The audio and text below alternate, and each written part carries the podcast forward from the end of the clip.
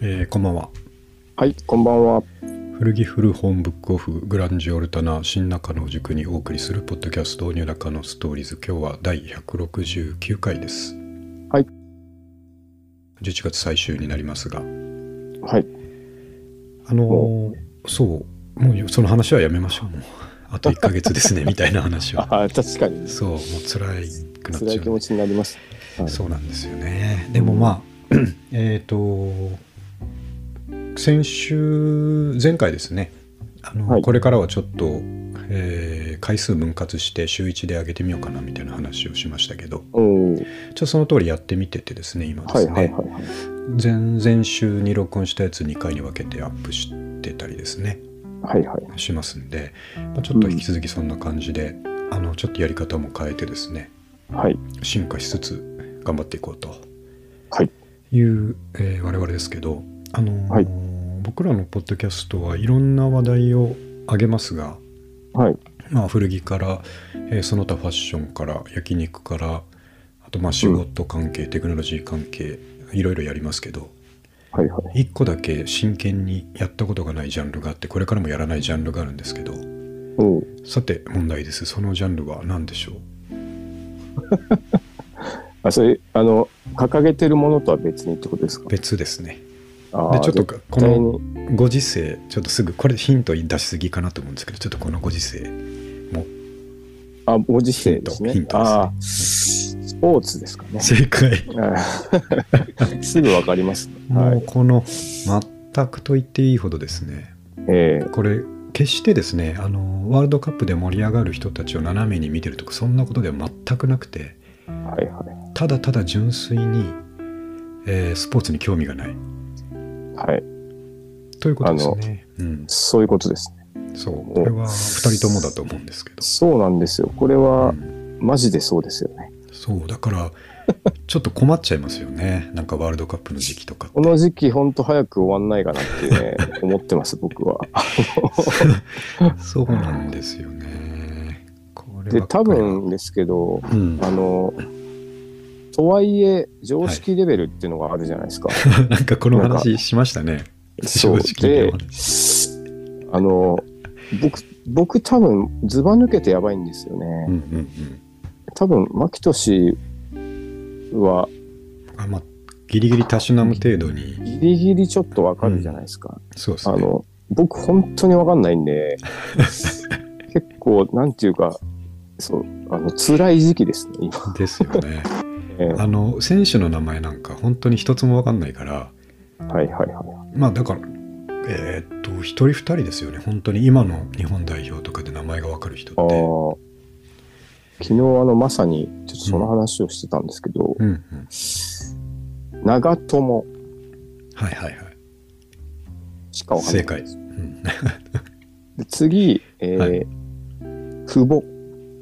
ああはいはいは久保わかりますかい。ギリわかりますね。あ、本当ですか僕、それ名前すら知らなく て。でめちゃくちゃやばいっていうことになってしまったんですよ。いやそれはやっぱ一般的にやばいですね。やばいですよね。で、多分ですけど、あの、テレビもあるっていうか、その、なんていうか、すおのずと話題に入りやすいと思うんですよ、牧俊の方が。まあそうですね。テレビが家にあるっていうところでアドバンテージがありますよね。そう、そうです、そうです。し、多分、あの同僚の人との関わりとか、まあ家族も、そうですね。奥様も、うん。娘さんも、こう、多少ちょっとそういう情報をもたらしてくれる存在じゃないですか。うん、そうですね。これがね、本当僕は全くわかんないの で、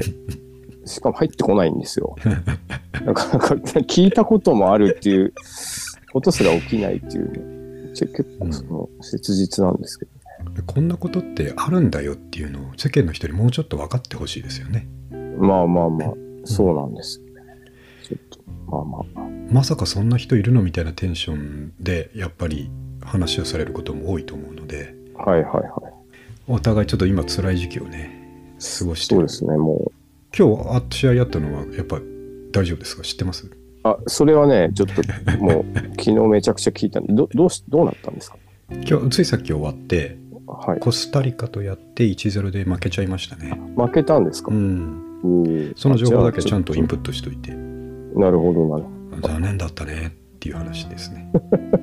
ができるようにど。なんか用意してる。前回はもう勝てるわけないとこに勝ったんですもんね。ああ確かに。 勝てるわけないところって言って、国の名前が分かってないところがさすがですね。多分、あれ、うんそうド、ドイツですよね。ドイツです。ドイツす。うに。んで、コスタリカ勝っていけば、ちょっともう決勝が見えるという。そうですね。で、これは、しかも次がスペインかなんかでしたうんうん。でこれ勝たないとまずいそうですけど、負あけちゃったんですね。そうなんですよ。ああ、ちょっと残念ですね。そこまでお互いインプットしていきましょう、情報をね。ね。うん僕大はあ変なのこと。大いに盛り上がった初戦のドイツの時って、はいはい。あれ夜の9時ぐらいから中継やってたと思うんですけど、うん。もう寝ようとしてましたからね、僕はあの時。9時から10時のまあ間、当然眠くなる時間ですかそうなんですよね。ら。うん。奥さんに見ないのって隣から言われて、あ見ないよって。あ。奥さんは見るんですあすごいあの楽しそうに見てましたね、今日も。ああ、やっぱじゃあそういう人がうん一般的なんですよね。ですね。いやだからそういうことでね、あのーまあ、考えてみたら本当にスポーツっていう話題を取り上げたかけらもない気がしていて、はいはいはうん、あのこういう話はしましたけどねワールドカップワールドカップが分かんないとかサッカー何でやるんだか分かんないみたいな話はした覚えい。があはるいんですはけいど、はそういうことでこれからもあの議題には上らないと思うので、い。なるほど。はい、ちょっと季節のネタとして軽く触れておいたそうとですねいうことですね一応うん、は常い識としてということで ね、まあまあ、このくらいであればちょっといいですからね。いいですねうん。軽く相槌が打てる程度の知識をインプットしておいたということで、なるほど。はい、はい。じゃあ早速、えー今日もいろいろですねちょっとトピックは送りましたけど全部はいけないと思うので、はいちょっと主だったものからいきたいと思うんですけれどもえーっと一つはですねあのー界隈で急にガッと盛り上がった話、はい。えースタンド FM でポッドキャスト配信が可能になったという話ですねああ、なるほど。これえーっと2週間前ぐらいですよねはいはいはい。あのー那須君が、えーこの間ゲストで出てくれた那須君がですねうん。ツイートで、あのーまあ、もうそもそももともとスタイフをやってて、えーはいはいスタイフじゃちょっとやっぱり範囲狭いからポッドキャストをやりたいけど準備とか大変だなって話をちょうどしててですね、うんうんうんうん。うん、でやるんなら手伝うから相談してねみたいな話をしてたらはいはいはい。なんとスタイフに上げてるエピソード全部そのまんまですね、うん。えーポッドキャストに配信できる機能がついたと。うんこんなタイムリーなことがあっていいのかちょうど話してたことで すね。それがあったので僕も早速ですねあの、ええスタイフで昔撮ってた一人で喋ってるサイド B の方ですね実験的に、はいはいはえーやってみてそれをまた中継でポッドキャストを上げましたけども、いはいはいはい。まああの操作自体は非常に簡単で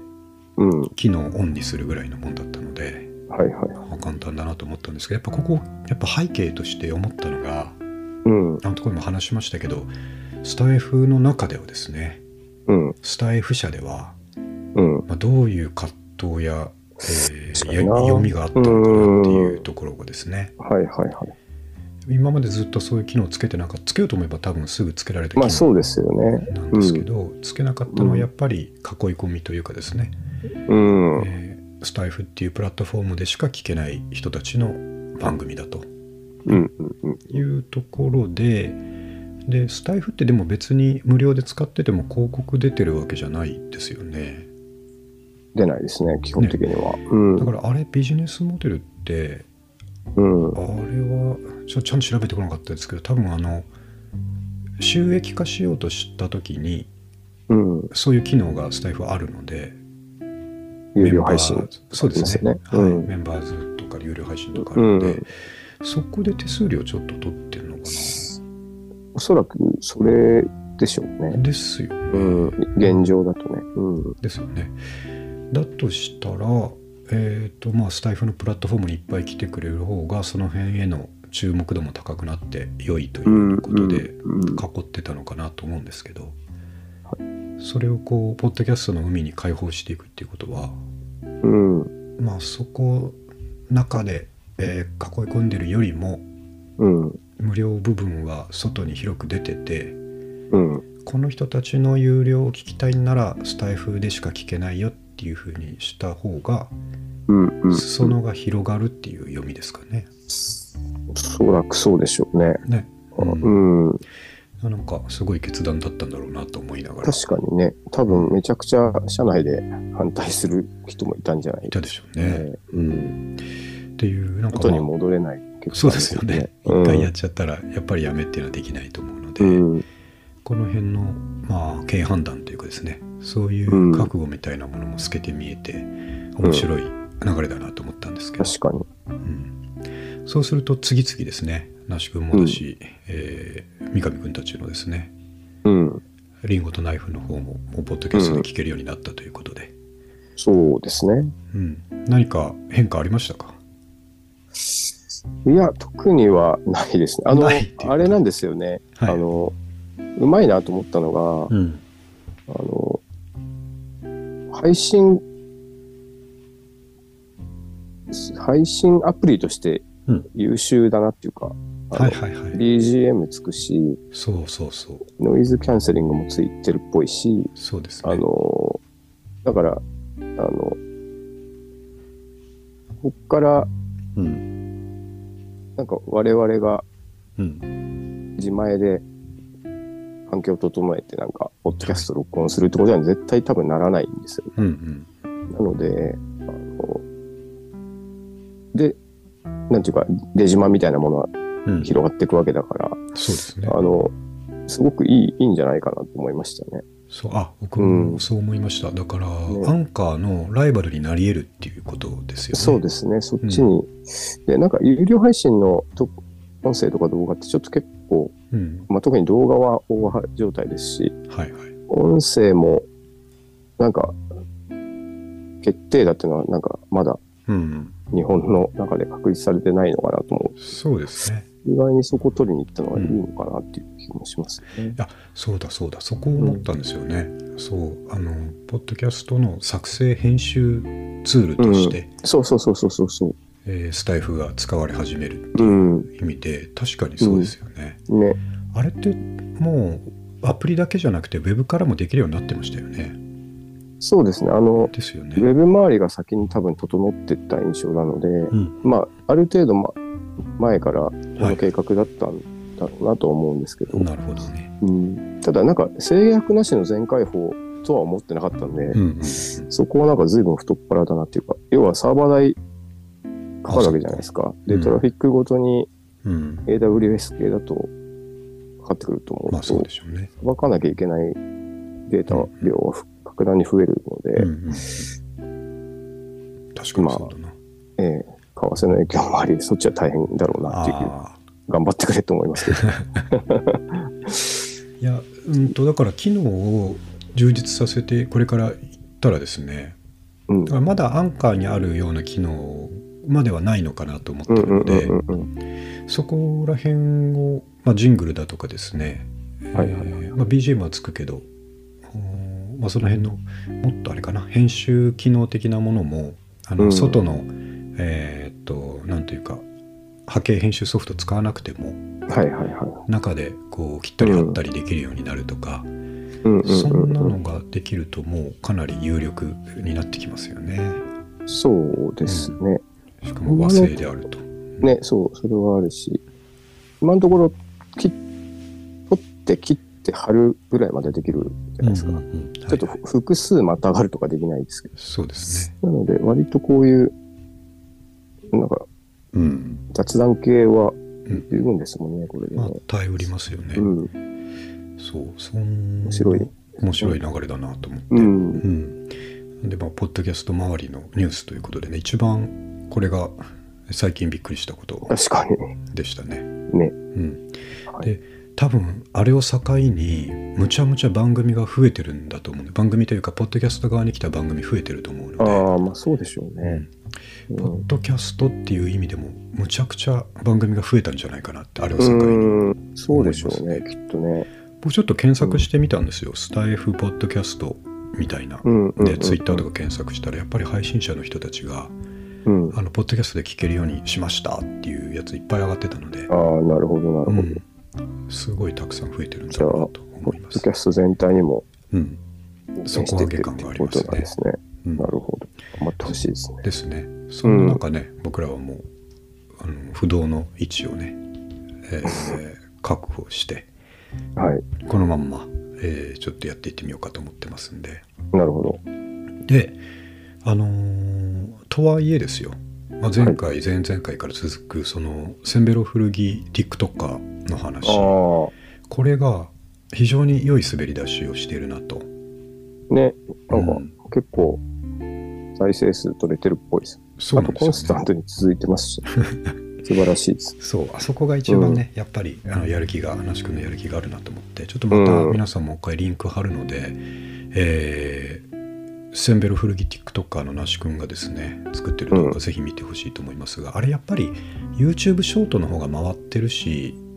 えうーん。と裾野が広いしから良さそうですね。確かにね、うんまああれなんかファイルあっていうかものによってうんうんガッて回ったり全く回らなかったりして、うんうん、してましたね。ねだだからからあの 最近上げてたあの菅田将暉、あれリンクコーデはすごい回ってましたけどああじゃあそういうキャッチーなのがいいんですかそうやっぱそういうところでしょうね、んであとあのー YouTube ショートの方にコメントとかももう入り出してたりしてるからああそうなんですかへえううあんのいやすごいポジティブなコメントいっぱいあって自分のことのように嬉しかったですよ、おおうんあ見てみようどういうコメントですか今回のあの菅田将暉のやつについてたのは、はいはいえー、と最後のあのー那須君が変な合成するじゃないです かあそのすいません バージルとかはいはあの今回は菅田将暉君といピカソとかそうピカソとかうんと合成しますけど、 うんあの最後の合成がいつも受けますとか書いてあったりとかあのあーなるほどそうあちょのっ、まあ、ファンたがついてるただただ受けるみたいなこと書いてたりとかですね、えあー、のいや服自体もあの、うん好きな感じですっていうのが入ってたりとかしてなもるほどなるほどう早速すごいなと思って、やりますね、彼は。うん、うん。だからもうそこまで頑張ってるからもう全力でバックアップするしかないということでね、確かうん、やあてれいちょこっうとと僕ずっと気になってるんですけど、はいはいあの、ニューナカのストーリーズの名前入れてもらってるじゃないですか。あサポートバイって書いてある そうそうそう。なんかあれ、我々が言うのもなんだけど、なん か、もう、なんか邪魔になんないかなって気になっちゃいますよね。 いやそうなんですけどねあの那須君の強い気持ちですね俺たちをなんとか引き上げたいんだっていう気持ちがああなってるんでなんか一旦、なんかもし気使ってくれてるんだったら気持ちは十分に分かってます外してくれっていうか外してくれまで言わないけどなんかちょっとそんな気がしてしまって邪魔にならないかなみた そうそういつでも外していいよっていうねそう本当すのはぐてかむしろそうですそねうんうなん ですよだってなんか、うん、あれどうなんかな確かにねそそこまで見る人いないのまああの最後ちょろっと出てる感じなんでね申し訳なさがすごい立つっていうか、いやでも三上君そこはねあのーまあ彼の熱い気持ち受け止めたいと思いますしまあえー責任持って受け止めたいと思いますしあともう一はい個はいはい安心してほしいのが、え僕もあれ見た時にあこれであれだなつってポッドキャストの流入とか増えちゃったりするかなと思って、あのええアナリティクス見てたんですけどーはいはい全く微動だにしてないんで大丈夫 です。はい、あいやいやじゃあもう我々はどうでもいいじゃないですかもうこそのう際そう我々がどうでもいいと思うんですけ ど、なんか彼らの邪魔にならないかっていうのが、そうですすごねくこう、うんあの、そうそうそうなんで すよ。まあ変な変なとこ気使っちゃ あう。の大大丈夫かなっていうかね。そうなんですよ、やりたいようにやりやらしてあげた方がいいまあと思いまあますよそうですね。ちょっと、で、うんもういつ外して も、俺らは何もなんとも思思わないっつっても今の時点で、自今の時点でちょっと申し訳なく思ってるっていうわとこなろい。うで、ん、そう、そうなんです。はい、うん。というそねう、そうでそれに恥じないようにねやらんといけないそうですね。あとはちょっともう僕らが、ちゃんと彼らに、はいはいユーザーを渡してあげたりみたいなことをちょっとね、 しないといかん気いかんで持すねち。してるんです けど、実実力がやっぱちょっそうですね。と、どういうこと、どうやったらいいのかなっていうか、まあ、ずーっとやっぱり、あのー形的には、え那須君がずーっと 僕らのことをご大御所だって勘違いしたまま進んでる形にはなってるので。うんっていう体に今なってるんでね。まあまあ、そうなんですね。い、や、ちょっと。いやいや、ちょっとだから、うん、あれは那須君はきっとあの辞めてもいいよっつっても辞めないと思うので、ですかね。ででですんで、まあ、いつ辞めても大丈夫なんですけど辞めないと思うからこうんうんうそん我々が早く追いつこうということでね、まあそうですはね。いちょっと頑張っていくしかないです。そうなんですよね。うん。とか言いながら古着を今一旦辞めてたりするのであーその辺どうすんだっていうことでですがすよね。はい。でもそその状態でも俺応援できると思って最近ちょっとあのインスタとかをですね、うん。えー頻度を上げてセンベロ古着タグつけて頑張ってるんですけど、ああ、なるほど。それ大切ですね。そうなんですよ。うん。っていうことで下から2番目のですね、えーとレモンと古着っていう話なんですがうん。はあのちょっとねあの話は遠回りしますけど、いはい。えーと古着センベロ古着は僕はちょっとですね今活動休止してると、まあうん何度もあの同じお話を聞かせて申し訳ないですけど簡単に説明すると、えー今まで、まあ、とにかくむちゃくちゃ買ってきたんですけども、はいはい。えーほとんど着る機会がないとうん。いう忍びなさをねずっと持っていて、うんとその服たちがかわいそうだということで一旦ですね、あのむやみに買うのを控えるっていうことをやっておりまして、まあ、かれこれ2ヶ月ぐらい経つんですけど、まあ、その状態にあるんで、えーっと僕の趣味は古着と古本なわけですけれどもやはり。こうなったらちょっとブックオフの本の方にですねうん。もっと力を向けて、ああ、なるほど。はい、そこでまた頑張っていこうと今はですねはいはいはい。と思って、えー、とブックオフで、まあ、ずっと定期的に買ってるんですけど、えー買ってほ読んだ本とかの感想とかですね、はいはいえーなんやかんやちょっと上げていこうと思って早速始めたところで、はいはい。あのー今回昨日かなあ今日か上げたのが、えー梶井元次郎さんのですねうん名前合ってるかなレモンですね本当でしょうはい。でこれは三上君レモンって知ってましたそうですね。あの、もう代表作ですもんそうですねね。うん。教科書とかにもむしろ僕それしか知らない。うん。僕も他の知らないんですけど うあんの教科書に載るようなですね、えーうん梶井元次郎さんの「レモン」という、えー短編がありますとはいはい。でこれブックオフで見つけたのであの、うん春樹文庫っていう角川春樹事務所がですね、えーちょっと前から始めた文庫のシリーズがあってですね、うん。で過去の名作をおそらくこうアーカイブするような気持ちで、なるほど、なるほえー著作権も切れかけてるものだと思うので安くですねど。うん。これは280円だった定価があ、安っ。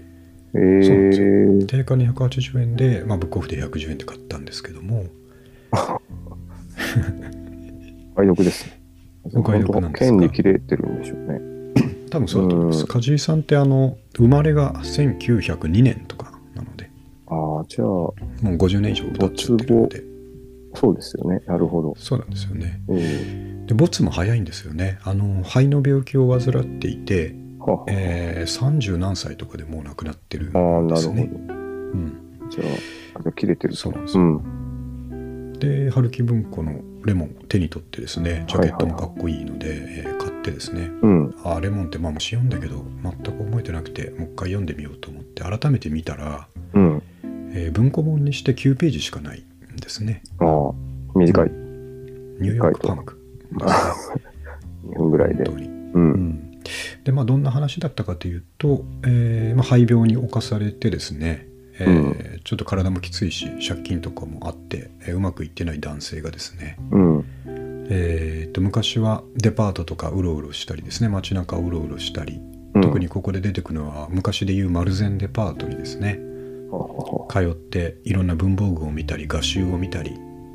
えーそういうのをするのが好きだった男うん。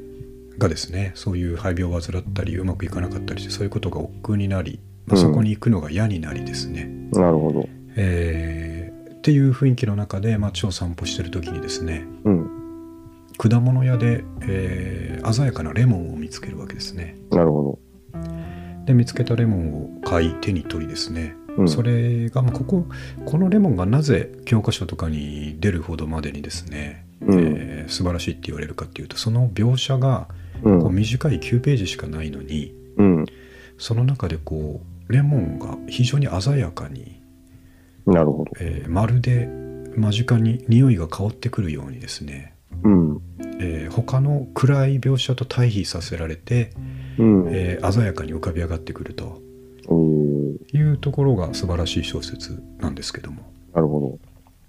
で最後の最後主人公がそのレモンを手にですね、うんえー昔よく通ったマルゼンデパートの、えー美術コーナーみたいなところに行ってですね、ど。うん。えー画集を何個かパラパラめくってみるとはいはいはい。でも昔みたいな盛り上がりが全く感じられないと。うん。ですけどふと思いついてその画集を何個か手に取ってですね、はいはい。えー本屋さんの下の平積みのあたりだと思うんですけどこう勝手に重ね始めるんですねなるほ積み重ね始める何冊もど。うん。何冊とは書いてなかったかもしれないけど多分10冊ぐらい積み上げたところのうん。一番上におもむろに、えー手に持ってたレモンをそっと置くわけですねなるほでこれはなかなかどうじゃないかみたいなど。うん。ことを思って、まあ、これあの完璧に、えードラッグ体験みたいに近いようなですねあなんかあ。肺病の熱に侵されながら歩いてるのでうんうんうんうなんん。かちょっと頭の中ぼんやりほんわかしてきてると思うんですがうんうんうんうん。乗せたところで、えーこれはなかなかいいぞと思ってうん。でそのまま店を出てしまうわけですねなるほ勝手に積み重ねた塔の上にレモンを置いたまま店を出て行ってど。うんうんうんうん。で店を出ると同でちょっとして頭の中でですねうん。あのレモンが時限爆弾だったら今頃マルセン崩壊してるな、なるほど。想像して物語が唐突に終わるんですよね。うん。不うん、思議な話っちゃ不思議な話ですよね。不思議な話なんこれ読んで、うん。うん。まあ、あの雰囲気的にはですねやっぱり面白い話だなと思ったりさっきよで言ったその鮮やかな対比ですねうん。もう確かに9ページの中でこんな描くのってやっぱすごい才能だなと思ったりしてうん。本を閉じようとした時にですねはいはい。いや待てよと思って、うん先ほどちょっとあの僕が言ったことを巻き戻し考えていただきたいんですがうん。今までマルゼンデパートに行ってですねうん。いろんな雑貨や小物を見て回るのが好きだった男、うん。まあ、まさにこれ俺じゃないかと思ってですねなるほど。古着屋さんに行っては、うん。えー素敵な古着を見て、えー買って楽しんでいた人間がですね、うん。ちょっとまああるきっかけでそういうことしなくなって、うん。えー、悶々としているとうん。いう風景にこう重ねてですね、なるほど。うん、今回あのレモンに沿って僕の気持ちをですね長々と書いた、えーインスタグラムがありますので、はいはそれをぜひ皆さんにもですねい。うん。ちょっと後で聞きが向いたら見ていただきたいとおーいうなかなかそうお説明になったんですけど、はいはいはい。まあ、ここに古着の話も絡んでるのでおー「ハッシュタグせんべろ古着」をつけですね あまた、そうそういうことしながらバックアップしていこうとああ、思っています。なるほど。うんまあ、確かに、古着、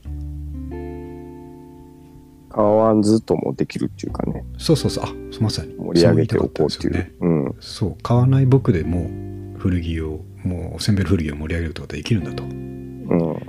いう姿勢をね話し家に見せてえい、えー行きたいと恥じないようにですねそう思ってますはい。ハッシュタグはね、どんどん使った方がいいですね。そうなんですよね僕も今度、んで買ってあげてみようかなと思ってます、ぜひぜひやってくださいでね三上君僕思ったんですよこれ那須君の頑張りでうん。必ずやそろそろせんべろ古着っていうハッシュタグを僕ら以外が使うようになりますなるほど。必ずこれは、はいはい。あのーじわじわであっても一人二人出てきます絶対に、うんうんうんうん。彼が頑張っているので、うんそうした時に僕思ったんですけど僕らはあんまりこう頻繁にセンベロ古着を買わなくなってしまったとしてもはいはい。そういうふうに上がってきた例えばインスタで上がってきた「ハッシュタグセンベロ古着うん。」で僕らの全然知り合いではないですね世界のどこかの人たちがうん。そうやってセンベロ古着を楽しみ始めると、うん。それをねピックアップしてうん番組で語ればいいんじゃないかと思うんですよああ、我々が。そうですそうですああ、なるほ今日のセンベル古着っていうことで自分たちが今まで買ってたのを解説してましたけどど。うん。人が挙げたのを見てですねはいはい。これはいいせんべろだねとうん。いうあのコーナーが一つできるなと思って、ああ、確かにね。うん、うん。そういう形で、えー盛り上げに加担していきたいなと思ってますんで、なるほど。まあ、うん、そういう時こそ、お二人呼んで、やっぱそうそうそうね、ですねこれはいいですよね、確かに。うん。そうなんでそうですね僕も思ったんですよ僕らだけで語るのもったいないからやっぱりはいはいはい春日好きいっぱい集まって語った方がういい、ん。ね。あの定期的にね月1回ぐらいそういう機会を作ってうん。 「えーハッシュタグせんべろ古着」で上がってきたものを、なるほどなるほえー品評するということで品評っつって偉そうなこと言っちゃいけないんですけど、 ど。まあ、僕らも基本的に褒めていくそうそうそう、うんあのけなすこと一切ないですから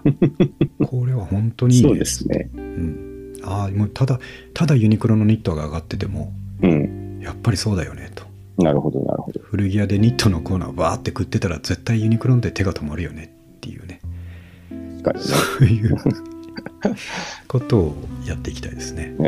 あの、頑張ってほしいですね。なんか本当、にすごい、並々ならぬ熱いものがあるっていうか、まあ、これは、もともと持ってるものだったんでしょうね、彼も、ね。いやそうでしょうね。うんなんかで開花した感じがしますそね。うそうそうそう。うんなので、もう我々は、ちょっと、もし彼が、うん気持ちが折れそうな時は、ちょっと寄り添ってあげる。そうそうそうそうより そうそうそうですそうです。なんかあそうの更新頻度減ってきたなと思ったらうん。あの直接的にどうしたっていうんではなくてはいはい。俺たちの方が更新頻度を上げていくってことですね。 センベロ古着ハッシュタグの。ちょっと、うん頑張ってほしいですね。そうですね、うん非常に応援しておりますし皆さんもぜひ応援していただきたい、あのまあ、動画を見てねあの数と再生数が上がるだけでもねうん。きっとやる気出ますしはいはい。天津さえコメントなんか入った日には嬉しいですよね確かにね、ううんん、素晴らしいことです。そうそれをね、あのはい糧に頑張ってほしいなと思いますはいということで169は回いでしたので、まあ結構意外と次は切りのいい170回というところに来ましてはい。まあでも200回までは、えーっと週1でもしやってたとしたら、えーはいはいは月に4回だとすると四六に半年ぐらいで30回いきそうだから、うんうん。えー今年終わったとして来年の6月ぐらいにはですねおー200回とかいきそなうるなほど。感じがしますね。おーすごい、200回。ねうん。まあそれだけ積み重ねていつでも弾けていいように待ってます。確かにね、はい、パンパンですよね。パンパンですつかぼらみ、。つぼみは。つぼみを そうですねはいそういうことで、えー取り留めもなく今回も話しましたけどもはい。今回もちょっとちょうどいいところで半分に割ろうかなと思いますが、あなるほど。は了い解です。そんな感じで、えー169回終わりたいと思いますはい。はい、ありがとうございましたありがとうございました。はい